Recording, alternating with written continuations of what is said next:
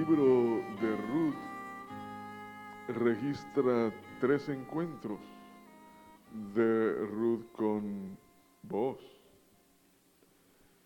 En el primer encuentro, la posición de Ruth es la posición de una sierva que recibe instrucciones del dueño del campo. En el segundo encuentro, vos mismo invita a Ruth a sentarse en su mesa. Y Ruth está en la posición de un siervo amigo, de alguien que siendo un siervo se sienta en la misma mesa con su amo, como Lázaro, un amigo del Señor, aquella noche en Betania estuvo sentado en la mesa con el Señor. Y en el tercer encuentro, Ruth le pide a vos que la redima y ellos hacen un compromiso matrimonial y finalmente llegan a casarse. Ruth creció en su relación con vos de sierva a amiga y de amiga a esposa. Y esta noche, Dios mediante el domingo, queremos considerar algunas escrituras que nos muestran cómo podemos llegar de ser siervos a ser amigos del Señor y finalmente a ser parte de su esposa. El requisito más importante para llegar a ser amigos del Señor es nuestra comunión con el Señor. El tiempo que pasamos buscando su presencia. El tiempo que pasamos en su presencia y el tiempo que pasamos esperando su venida. Abraham fue un hombre que caminó con Dios. Él continuamente estaba levantando altares para tener comunión, para tener compañerismo con el Señor, para pasar tiempo con Él. Y eso es importante porque una amistad verdadera requiere tiempo. Seguramente todos saludamos a nuestros vecinos, ¿no? Buenos días, buenas tardes o buenas noches, ¿cómo está usted? Pero esos saludos hacen que nuestros vecinos sean nuestros amigos. No, son encuentros casuales. Para que una persona llegue a ser nuestro amigo, uno necesita pasar tiempo con esa persona, hablando, platicando, conociendo sus ideas, sus pensamientos. Una amistad verdadera no se logra con encuentros casuales. Se logra pasando mucho tiempo juntos. Y para llegar a ser amigos del Señor necesitamos pasar tiempo con Él. El tiempo que pasamos buscando al Señor cuando nos reunimos como iglesia es un tiempo muy importante porque en ese tiempo nosotros podemos encontrarnos con el Señor. Tal vez en el tiempo de alabanza, tal vez un coro que cantamos trae la presencia del Señor sobre nuestra alma y podemos encontrarlo. Tal vez a través de una oración, a través de una palabra profética, a través de la prédica, de la enseñanza. Pero ese tiempo, siendo muy importante, no es suficiente para que lleguemos a ser amigos de Dios. Necesitamos pasar tiempo a solas con Dios cada mañana y cada tarde en el lugar secreto, en nuestro lugar de comunión con el Señor. Y eso requiere práctica y requiere un esfuerzo voluntario. Y tal vez no veamos el fruto inmediatamente, pero vale la pena. El Señor es galardonador de aquellos que le buscan diligentemente. Cuando nosotros no vemos el fruto inmediatamente de algo que hacemos, uno tiende a desanimarse. Pero el Señor va a animarnos en el camino, aunque y va a mostrarnos algo de ese fruto, aunque el fruto en un árbol tarda, dependiendo del árbol, tarda unos buenos años en verse. Yo recuerdo cuando llegamos al instituto, mi esposa y los dos hijos mayores, a los pocos meses yo estaba desanimado porque no había visto el fruto o lo que yo esperaba ver. Ni en mi vida, ni en la vida familiar. Entonces yo empecé a tener malos pensamientos. Por varias semanas, un pensamiento que daba vueltas en mi cabeza era si había valido la pena dejar el trabajo, vender todas las cosas que teníamos e irnos con mi esposa y los hijos a estudiar. Por varias semanas ese pensamiento me daba vueltas en la cabeza. Y un día yo fui con los hijos al pollo campero. No recuerdo, y conocen el pollo campero, ¿no? No recuerdo la razón por la que mi esposa no fue. Ah, Tal vez ella ya estaba esperando a nuestra hija mayor, la mayor de las mujeres que nació en Guatemala. Pero yo recuerdo que llegamos al pollo campero con los hijos, nos dieron la mesa e íbamos al pollo campero no solo por el pollo, que es muy rico, también íbamos, la idea de los hijos era poder llevarse los manteles que ellos ponían ahí eso no era robo, era permitido. Y porque en esos manteles ellos ponían juegos para niños. Entonces los hijos iban con la idea, bueno, vamos a comer el pollo campero y nos vamos a llevar los manteles a la casa. Cuando llegamos y nos dieron la mesa, nos sentamos, o yo los senté a ellos y les dije, espérenme un momento, yo voy a ir al baño y ahorita regreso. Cuando regresé y estaba cerca de ellos, yo escuché la conversación que mantenían los dos. Uno de ellos le decía al otro, no podemos llevarnos estos manteles a la casa.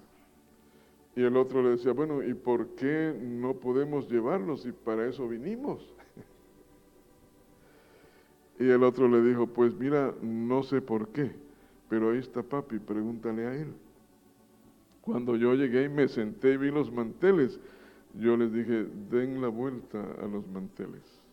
No podemos llevar esos manteles a la casa. El juego que había en los manteles estaba adornado con figuras de duendes, de demonios. Los hijos nunca habían visto ese tipo de figuras. Nosotros no habíamos hablado nada de ese asunto con ellos. Y yo no recuerdo cuánto tiempo pasó, si unas horas, una, unas horas o unos días, hasta que me cayó el 20. ¿Entienden eso, no? Los jóvenes no entienden lo de cayó el 20 porque nunca usaron un teléfono donde uno metió los 20 centavos. pero los adultos pueden explicárselo. Pero cuando me cayó el 20, Y yo quedé sorprendido porque me di cuenta de lo que les acabo de decir anteriormente, de que de dónde obtuvo el entendimiento ese hijo de que ese mantel con esas figuras no podían entrar a nuestra casa. Él no tenía un registro en su conciencia de que eso era algo malo.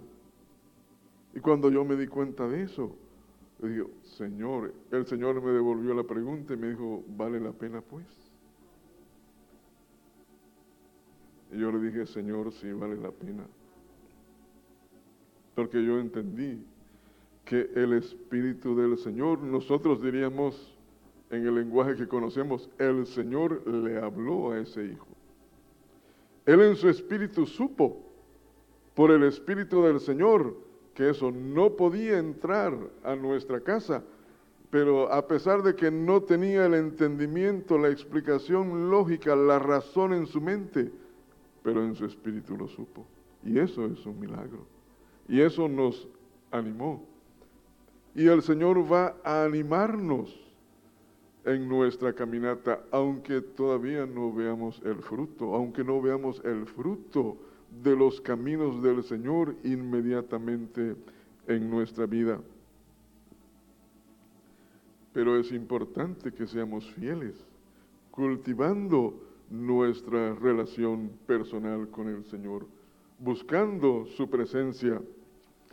En el Antiguo Testamento, uno de los significados de la palabra amigo que se usa cuando Abraham es llamado amigo de Dios. Uno de los significados de esa palabra es un deseo de estar en la presencia de la otra persona. Un deseo tan fuerte que hablando en lo natural de dos personas del sexo opuesto, implica el deseo de casarse y de cuidar el objeto de ese amor. Abraham llegó a amar tanto la presencia del Señor que cuando el Señor lo visitó en el encinar de Mamre, ellos en esa oportunidad, es Génesis 18, pasaron por lo menos cuatro horas juntos, tal vez hasta seis horas juntos, porque dice la escritura que llegó el Señor al mediodía, en el calor del día, y los ángeles salieron de ahí y llegaron a Sodoma a la caída de la tarde.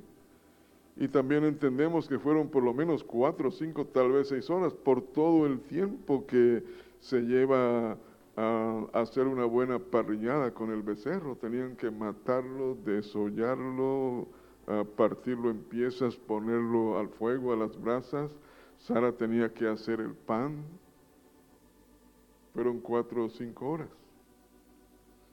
Ahora, ¿ustedes alguna vez han recibido en su casa alguna visita inesperada? Alguien que pronto llega a la casa, toca la puerta, Usted le abre, se alegra, son amigos y la persona empieza a platicar y a platicar y a platicar y pasan 15 minutos y pasa media hora y pasa una hora y ya van dos horas y no se retira, y ya van dos horas y media y uno por fuera sigue siendo muy amable, muy cariñoso, pero por dentro muchas veces uno está pensando, ¿y a qué hora se irá? Ya han pasado casi tres horas y todavía no se retira. Bueno, no fue la actitud de Abraham, porque cuando el Señor, después de cuatro o cinco horas de estar juntos, cuando el Señor se levantó para irse, Abraham se levantó para seguir en compañía, en compañerismo, en comunión con el Señor porque él quería estar todo el tiempo posible con el Señor, porque amigos verdaderos quieren estar juntos todo el tiempo, quieren pasar todo el tiempo posible juntos, no quieren separarse. Es como los jóvenes cuando se enamoran, cuando empiezan a platicar y se enamoran, ellos solo quieren estar juntos. ¿A qué hora se acaba la prédica? ¿A qué hora se acaba el mensaje?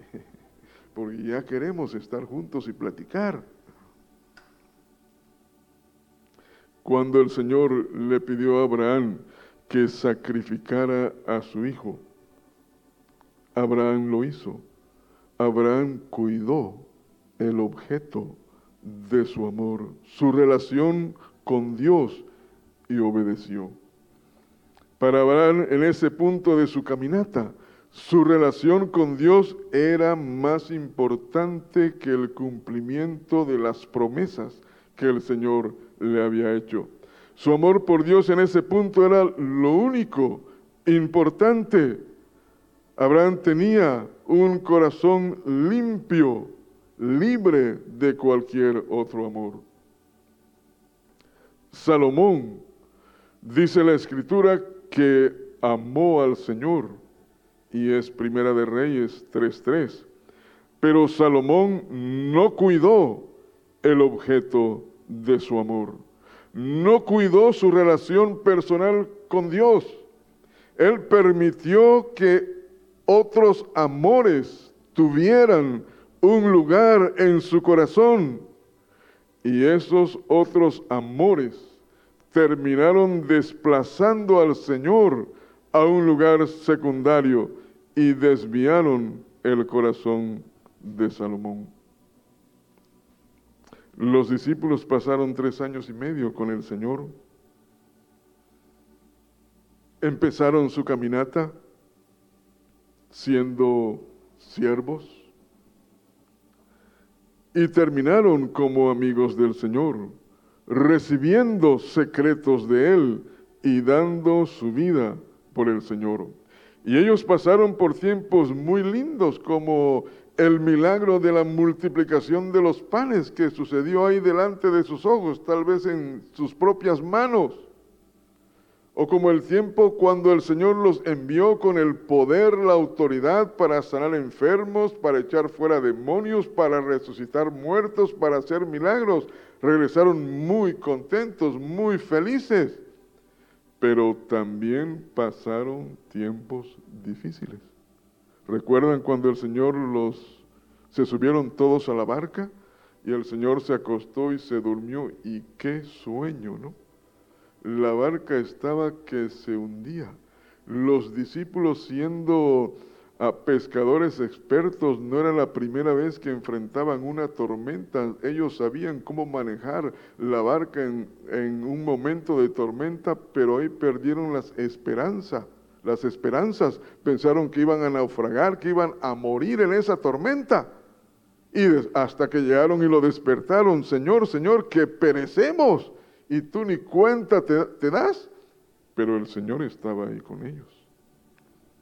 Tal vez la próxima vez que el Señor les dijo, muchachos, súbanse a la barca, tal vez alguno pensó, mm, Señor, mejor súbete tú solo, nosotros nos vamos por tierra, le damos la vuelta al lago y llegamos un poquito después.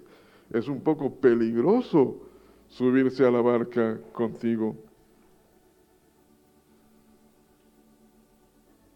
Otro tiempo difícil que ellos pasaron fue cuando el Señor les dijo, oh generación incrédula y perversa, ¿hasta cuándo he de estar con vosotros? ¿Hasta cuándo os he de soportar? Y uno piensa que esas palabras el Señor se las dijo a la gente, no, los discípulos estaban involucrados en ese evento. Fue debido al fracaso de ellos para ayudar a ese hombre con el hijo endemoniado que el Señor dijo estas palabras. O cuando aquella vez les dijo, ¿ustedes también quieren irse? Ahí está la puerta, adelante. O cuando le dijo a Pedro, apártate de mí, Satanás. Y yo creo que tal vez la mayoría de nosotros en uno de esos eventos nos hubiéramos ido. Hubiéramos abandonado al Señor, pero ellos no lo abandonaron. Porque una amistad verdadera permanece en los tiempos difíciles. Ahora, las tres cosas más importantes en nuestra relación con el Señor son el tiempo que pasamos con el Señor. Dos, el tiempo que pasamos en la Escritura. Y tres, nuestra relación con nuestros hermanos, con el cuerpo de Cristo. Hablando del tiempo que pasamos con el Señor, ese tiempo también tiene tres partes. Uno, el tiempo que pasamos buscándolo. Dos, el tiempo que pasamos en su presencia.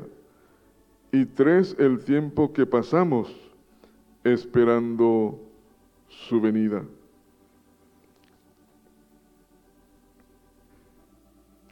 Nosotros conocemos el tiempo que pasamos buscando al Señor como el holocausto continuo, que era ofrecido al Señor cada mañana y cada tarde.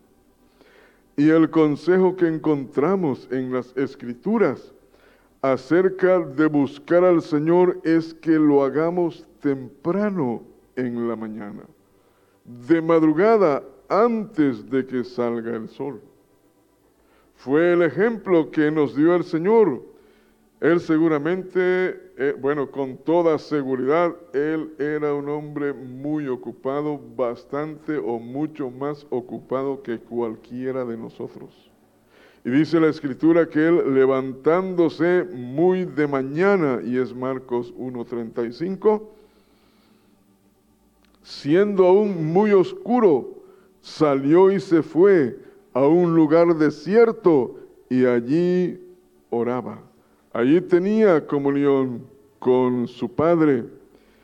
Es el consejo que encontramos en el libro de los Salmos y hay un buen número de escrituras, solo voy a leerles una. Salmo 63, 1. Dios, Dios mío eres tú, de madrugada te buscaré. Mi alma tiene sed de ti mi carne te anhela en tierra seca y árida donde no hay aguas. Lo mismo vemos en el libro de Proverbios. Proverbios 8:17 dice, yo amo a los que me aman y me hallan los que temprano me buscan. Y en el versículo 35, porque el que me halle, ¿y quiénes van a hallarlo? Los que temprano lo buscan. Porque el que me halle hallará la vida y alcanzará el favor de Jehová. Cantares 5.2 dice, yo dormía, pero mi corazón velaba. Es la voz de mi amado que llama Ábreme, hermana mía, amiga mía, paloma mía, perfecta mía, porque mi cabeza está llena de rocío, mis cabellos de las gotas de la noche. El rocío cae por la noche exclusivamente y muy temprano por la mañana, de madrugada. Dicen los expertos que el rocío más fuerte cae entre las 4 y 5 de la mañana. Y aquí llega el Señor tocando, buscando comunión con su amada, con su cabeza llena de rocío. O sea, llegó en la madrugada, a una hora muy inconveniente. Dice la escritura que cuando el rocío descendía sobre el campamento de noche, el maná descendía sobre él. Y el rocío es una figura de la palabra del Señor, del alimento que nosotros necesitamos diariamente. Israel en el desierto, ellos tenían que madrugar para recoger el maná. Cuando salía el sol y empezaba a calentar, ese maná se, desvanecía junto con el rocío. Si alguien se levantaba tarde, perdía su comida de ese día.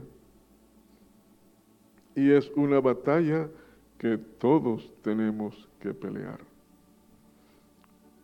Es una tentación que todos tenemos que vencer. El deseo de quedarnos en la cama un rato más y no levantarnos temprano para buscar al Señor. No tener el peligro de amar el sueño. Proverbios 20:13 dice, no ames el sueño para que no te empobrezcas. Abre tus ojos. La idea es, despiértate y te saciarás de pan. El sueño es algo lícito, es muy rico, ¿no? Es algo necesario para que nuestro cuerpo descanse y recupere y tengamos nuevas fuerzas. Pero el Señor dice que no debemos amarlo. Porque si amamos el sueño, vamos a empobrecernos. Esa palabra hebrea que se tradujo empobrecer significa literalmente ser privado de tu herencia. Y nuestra herencia es el Señor mismo. Imagínense, no ames el sueño porque si lo amas, vas a ser privado de tu herencia. Y ser privado de nuestra herencia, por un lado, significa que perderemos encuentros con el Señor, como el encuentro que perdió la Sulamita en Cantares 5.2. Y nosotros necesitamos esos encuentros diariamente para terminar la carrera. Perderemos el alimento que necesitamos para ese día, como Israel perdía el maná, su alimento diario, si no se levantaba temprano. Por el otro lado, y más grave aún, si no conquistamos esa área en nuestra vida, podríamos perder lo mejor del Señor como las cinco vírgenes insensatas que no entraron a las bodas con el Hijo. Proverbios 23, 21 dice que el sueño hará vestir vestidos rotos. Y vestidos hablan de nuestro ministerio sacerdotal, de nuestro ministerio hacia el Señor. Y el sueño hace que nuestras vestiduras se envejezcan y se rompan. O sea, si escogemos el sueño, tarde o temprano perderemos nuestro ministerio hacia el Señor. Puede que ante los ojos de los hombres no sea evidente, pero puede que ante los ojos del Señor lo perdamos si amamos el sueño. Una pareja de misioneros escribió lo siguiente. Sucedió una mañana cuando el despertador falló y nos dormimos hasta tarde. Pasamos a desayunar pensando que más tarde encontraríamos tiempo para orar privadamente. Pero los afanes y cargas del trabajo urgían y el orar se olvidó. El siguiente día madrugamos y fuimos a nuestros lugares para la hora de oración. Y nos aconteció lo mismo a ambos. Parece que cada uno tenía su propio lugar de oración. Al llegar a nuestros lugares de oración, Cristo ya estaba allí para darnos la bienvenida y lo hizo con estas palabras. Te esperé durante 24 horas.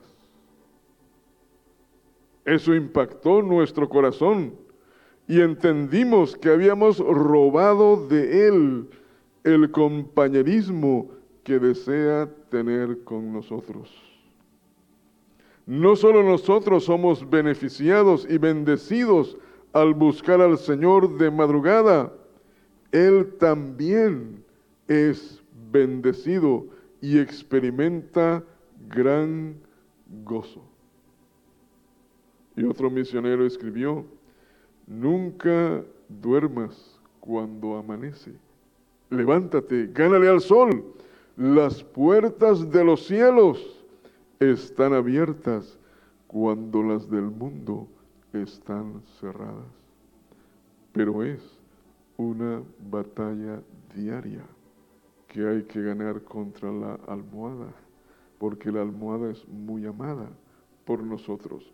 No esperemos a que el Señor nos despierte con un calambre para poder levantarnos de noche. ¿Alguna vez les ha dado un calambre a ustedes? ¿Mm? Uno se levanta porque se levanta. No puede quedarse acostado. O si alguien puede, páseme la receta. Pero tal vez el próximo calambre que te dé, tal vez deberías pensar, Señor, me estás despertando así medio a la fuerza. Tal vez porque Él trató de despertarte a las buenas y nunca oíste, nunca hiciste caso, solo cambiaste de almohada o de oreja en la almohada. Ustedes han oído hablar de George Washington Carver, ¿no? El eh, hombre que le preguntó al Señor, ¿y por qué creaste el cacahuate?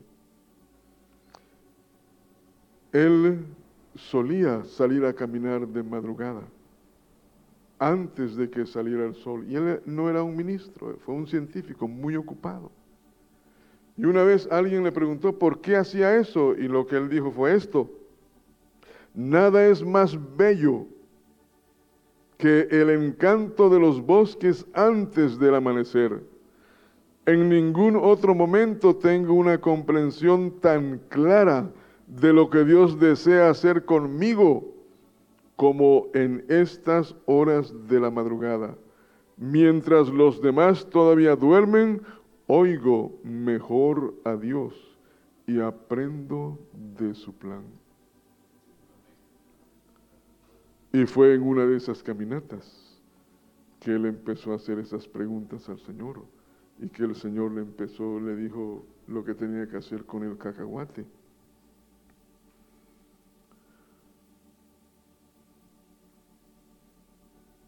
Habrá circunstancias en la vida que causarán que no podamos levantarnos de madrugada todos los días. Por ejemplo, cuando uno está de viaje y llega y viaja toda la noche y llega en la madrugada a su lugar, a su lugar, a su casa, tal vez va a llegar muy cansado y a dormir. Pero uno debería procurar que esas cosas sean excepciones y no la norma en su vida. Ahora, el tiempo que pasamos en su presencia, no debemos tener prisa para salir de su presencia. Al contrario, debemos promover que su presencia permanezca en nosotros, como Abraham cuando el Señor lo visitó. Ahí en el encinar de, Mamre, eh, Abraham le dijo, te ruego que no pases de tu siervo. O como aquellos discípulos camino a Emaús, cuando el Señor hizo que iba a seguir de largo, ellos le rogaron que se quedara con ellos. O como Jacob aquella noche en Peniel.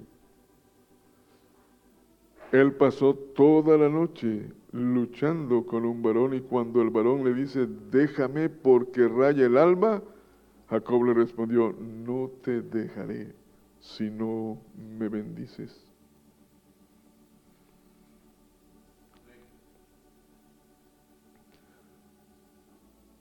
¿Qué podemos hacer para que el Señor permanezca más tiempo con nosotros? Para estar más tiempo en su presencia. Al estar en su presencia no debemos apresurarnos a pedirle algo. Debemos darle algo a Él. Los israelitas, el, pueblo de Dios llegaba al templo para ofrecerle algo al Señor. Salía siendo bendecido, pero esa bendición era algo secundario. Ellos llegaban para darle algo al Señor.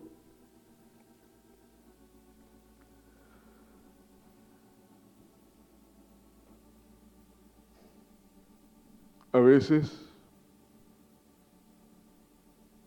tendremos que permanecer en silencio por un tiempo. Tal vez el Señor quiere hablarnos. Un problema que vamos a confrontar cuando estamos en su presencia es que muchas moscas vienen a molestarnos. Pensamientos de toda índole empiezan a llegar a nuestra cabeza y debemos aprender a educar nuestra mente para concentrarnos en Él, en su palabra, algo que nos ayudará a permanecer más en su presencia es meditar en la escritura. Tal vez en un verso que estamos aprendiendo, tal vez en un verso que acabamos de leer o que leímos el día anterior. Cuando sintamos que su presencia empieza a disiparse, podemos volver a cantar el mismo coro que atrajo su presencia. Tal vez ese coro va a seguir atrayéndolo. Si no lo atrae, podemos buscar otro coro y cantar otro coro, sobre todo aquellos coros que exaltan su nombre, que hablan de su carácter. Hay coros donde nosotros estamos haciendo una petición al Señor, ¿no? Pero hay coros que hablan del carácter del Señor, como por ejemplo, hermoso, hermoso eres tú, o maravilloso es Él. Otra cosa que podemos hacer es llamarlo por uno de sus nombres. Cuando usted va por la calle y escucha su, nombre, ¿qué hace? ¿Ignora esa voz? No, uno busca, ¿quién me habló? ¿Quién me conoce? ¿Tan famoso soy? Pero lo mismo sucede con el Señor. Bartimeo llamó al Señor por uno de sus nombres, Hijo de David, Hijo de David. Y el Señor se detuvo le prestó atención, no pasó de largo. Ahora, ¿cómo saber cuál nombre usar? ¿Cuál de sus 700 o más de 700 nombres? Para empezar, eh, podríamos en nuestra lectura bíblica empezar a subrayar o anotar en una libreta aparte los nombres del Señor conforme vamos leyendo la escritura y nos damos cuenta de que el, uno de los nombres del Señor podemos subrayarlos o escribirlos y hacer nuestra lista y podemos repasarlos, memorizarlos. La primera vez que usted complete su lectura de la Biblia haciendo eso, con casi con toda seguridad no va a encontrar los 700 nombres del Señor. Pero teniendo esos nombres, teniendo la conciencia de que el, Señor se llama de esa manera, el Espíritu va a poder decirnos cuál es el nombre indicado al cual el Señor va a responder en esa situación. Y yo creo que hay un nombre del Señor indicado para cada prueba por la que el Señor nos permita pasar. Hay un nombre del Señor que va a ayudarnos en esa prueba específica. Ahora también debemos pasar tiempo esperando su venida. Pablo dice que hay una corona para aquellos que aman su venida.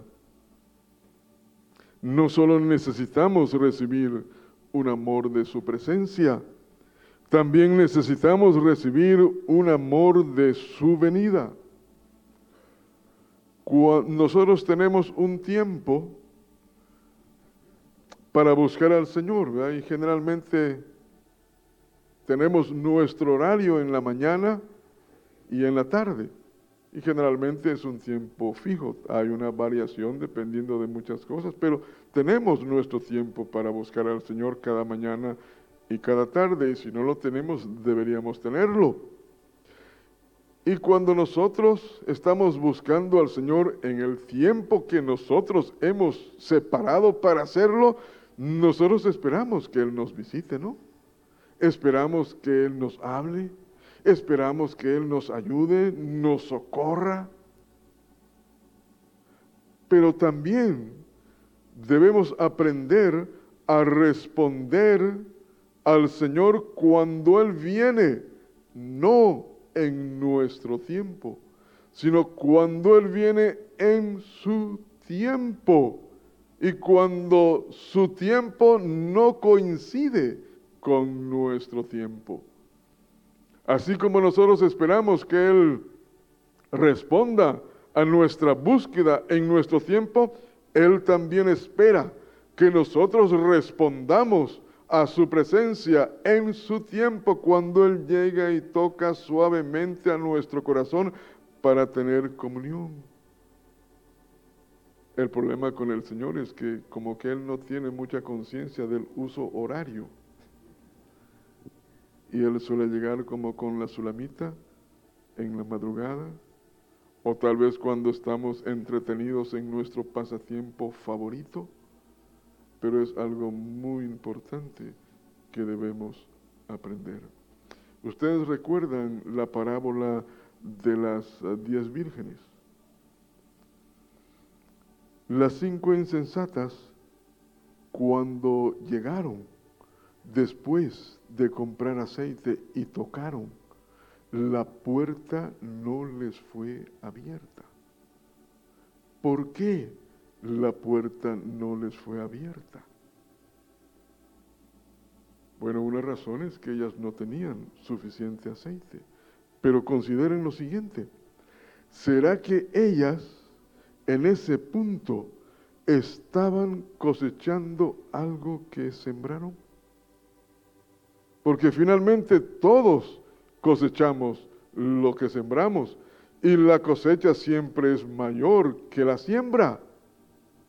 ¿Será que cuando el Señor llegó a, a, las puertas a su corazón y tocó suavemente para tener comunión, ellas no respondieron inmediatamente a ese toque? Y ahora ellas están experimentando el dolor, el sufrimiento de una puerta cerrada y, y que no les fue abierta porque ellas hicieron eso con el Señor? Yo creo que sí. Y eso a mí me da temor. Y una de mis peticiones, Señor, enséñame a responder cuando tú vienes y tocas suavemente a mi corazón. Porque no quiero experimentar lo que ellas experimentaron allá con el aceite tocando y la puerta no les fue abierta. En el pasaje paralelo de Lucas, el Señor dice, une esa idea, las dos ideas, y dice que cuando el Señor venga, ya hablando de su segunda venida, dice, deben mantener sus lámparas encendidas, y cuando Él venga y toca, y toque, respondan inmediatamente. Y es mejor aprender esa lección en este tiempo y no después de las bodas.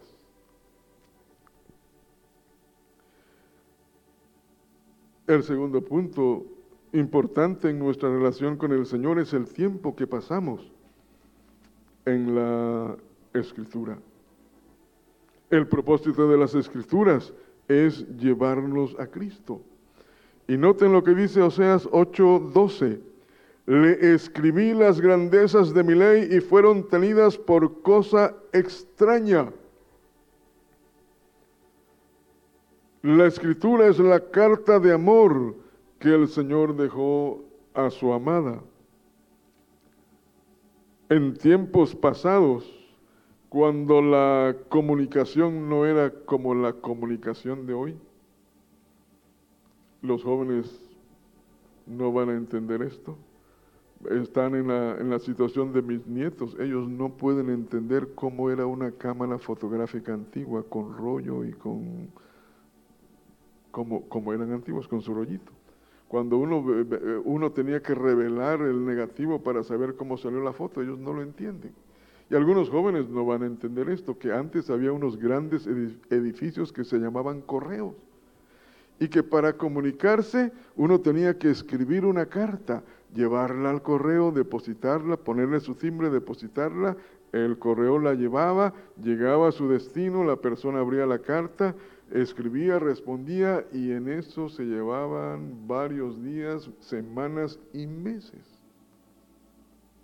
Pero era algo emocionante cuando uno estaba enamorado y uno escribía a su amada y la carta llegaba al otro lado y la joven recibía la carta. Y en la mayoría de los casos la joven y también el joven no podía disimular el gozo, la alegría de recibir esa carta. ¿Y saben qué decían algunos hermanos? Cuando la veían, veían hacia la joven, ah, dice, decían ellos, ya le escribió su peores nada. pero era muy emocionante. Uno coleccionaba esas cartas, las leía una, dos, tres, cuatro veces, las guardaba.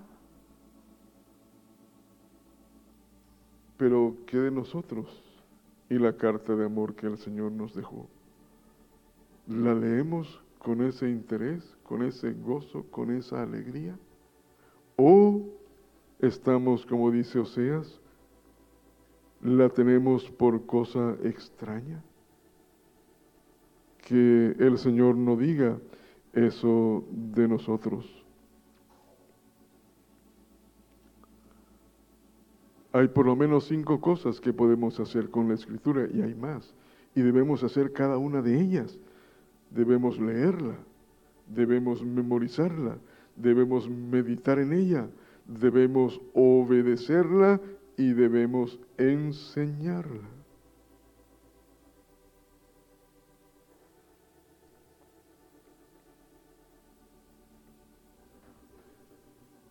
Ok, leerla, memorizarla, meditar en ella, obedecerla, enseñarla. Cuando el Señor me salvó, un hermano que empezó a enseñarme la escritura me mencionó estas cinco cosas y me las ilustró haciendo uso de la mano y de la Biblia. Y él me dijo, si tú solo lees la escritura, es como si agarraras la Biblia solo con el dedo, ¿cuál es este dedo? Pulgar. Me dijo, agárrala con el dedo pulgar y yo la agarré lo más que pude y él agarró y me la quitó en un abrir y cerrar de ojos. Tal vez pueden hacer la prueba. Es sumamente, es más, si su Biblia es grande, ni va a poder agarrarla con el dedo pulgar. Y luego me dijo, ahora agárrala con dos dedos. El agarre es más fuerte. Agárrala con tres dedos, el agarre es más fuerte. Agárrala con cuatro, agárrala con los cinco dedos. Y él me dijo, si tú haces esas cinco cosas, la palabra de Dios va a permanecer en ti. Y es lo que el Señor quiere, que su palabra permanezca en nosotros, que no perdamos su palabra y que nosotros permanezcamos en su palabra, porque cuando ambas cosas suceden, sucedan, llegaremos a ser uno con el Señor. Si solo la leemos, es fácil olvidar lo que uno lee. Ustedes han estado leyendo eh, un capítulo de la escritura, de pronto alguien los interrumpe, se distraen y van a regresar y ni saben en qué versículo iban. Así de fácil es olvidarnos. Pero si hacemos las, esas cinco cosas, y hay más todavía, la palabra del Señor va a permanecer con nosotros. Y hay una limpieza que el Señor hace en el tiempo que pasamos en su palabra. Una limpieza que afecta nuestro corazón, que afecta nuestras obras y nuestra caminata, aunque nosotros no nos estemos dando cuenta. Es tan importante esa limpieza que hace la palabra, la escritura. Es tan importante el tiempo que pasamos con ella o en ella que cuando los sacerdotes entraban al tabernáculo de Moisés, lo primero que hacían era ir, era ir a la fuente que es una figura de la palabra, de la escritura, para lavar sus manos y lavar sus pies. Si ellos no hacían eso, morían. No podían, eh, nadie podía entrar al lugar santo si primero no lavaba sus manos y sus pies. Nadie iba al altar del holocausto a ofrecer el holocausto si primero no lavaba las manos y los pies. Y si alguien no lo hacía y entraba al lugar santo o iba al altar de bronce, moría. Así de importante es el tiempo que pasamos en la escritura. Es tan importante que él, cuando Pedro le dijo al Señor, a mí no me lavas los pies el Señor le dijo, si no te lavo los pies, no tendrás parte conmigo. Y si nosotros no somos fieles acudiendo a la escritura diariamente para ser lavados por la palabra, tampoco tendremos parte con el Señor. Y noten esto, al leer la escritura, aprendemos el temor de Jehová. Al meditar en ella, seremos como un árbol plantado junto a corrientes de aguas y daremos fruto en su tiempo. Al memorizar la escritura estamos llenando nuestra vasija con el agua de la palabra y en su tiempo el Señor convertirá esa agua en vino y el Señor podrá también escribir su ley en nuestra mente y corazón al obedecer la palabra, hallaremos gracia delante de Dios y de los hombres. Cuando enseñamos su palabra a otros, estamos haciendo discípulos. Si estudiamos su palabra, veremos las maravillas que hay en su ley. Y esa es una bendición disponible no solo para los líderes o los pastores, está disponible para cada oveja, para cada uno de nosotros. Ahora el tercer punto, nuestra relación con el cuerpo de Cristo, con nuestros hermanos en la fe, afecta nuestra relación con el Señor. Porque el Señor vive en nuestros hermanos. Lo que le hacemos a un hermano se lo estamos haciendo al Señor. La manera en que tratamos a un miembro de Cristo es la manera en que tratamos al Señor. El Señor dijo en Zacarías que el que toca a su pueblo, toca la niña de su ojo. Pablo dijo que si destruimos el templo de Dios, el Señor mismo va a destruirnos y es Primera de Corintios 3, 17.